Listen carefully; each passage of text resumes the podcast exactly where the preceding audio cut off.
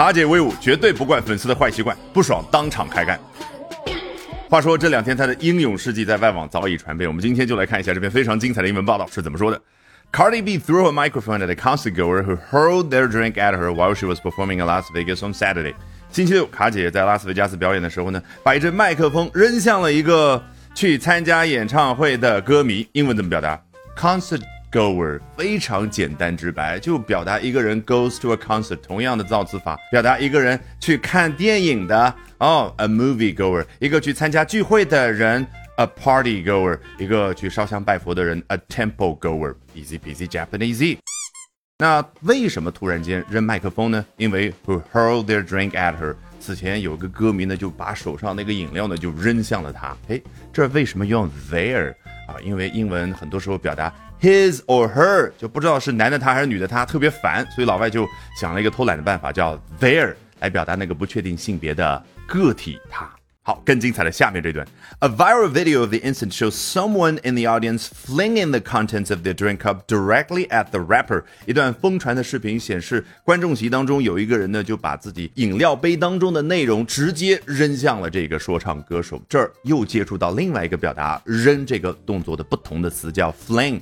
所以你要查词典吗？完全不需要，结合画面，throw、hurl、fling，还有接下来新的一个词，who flinches upon getting splashed before chucking her mic at the concert goer，一共四种表达扔这个动作的动词，结合画面学的效果最好了。好，那 who 这一部分呢，进一步描述了一下这个说唱歌手被泼水之后，upon getting splashed，upon 就相当于 on，原本表达是接触，后来表达一种。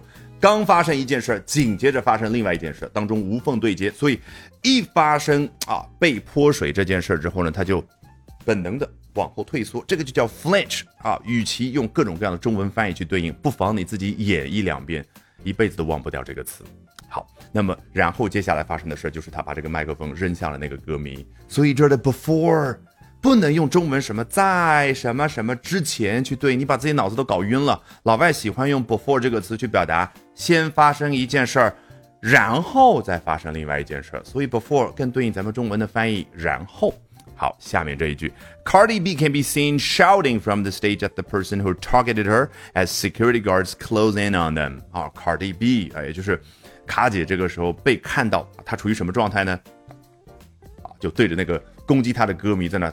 破口大骂这种状态，而与此同时呢，那些安保人员 close in on them。为什么最后是 them 和刚刚的 there 不是一个道理吗？那就是我不知道他是 him 还是 her 的时候，我就偷懒用 them 来表达。那 close in on 是不是有一种逐步逼近目标的感觉？所以老外怎么表达说，哎呀，我快奔四了，I'm closing in on forty。哦，我快奔三了，I'm closing in on thirty。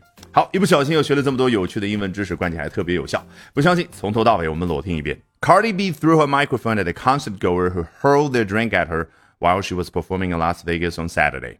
A viral video of the incident shows someone in the audience flinging the contents of their drink cup directly at the rapper, who flinches upon getting splashed before chucking her mic at the concert goer.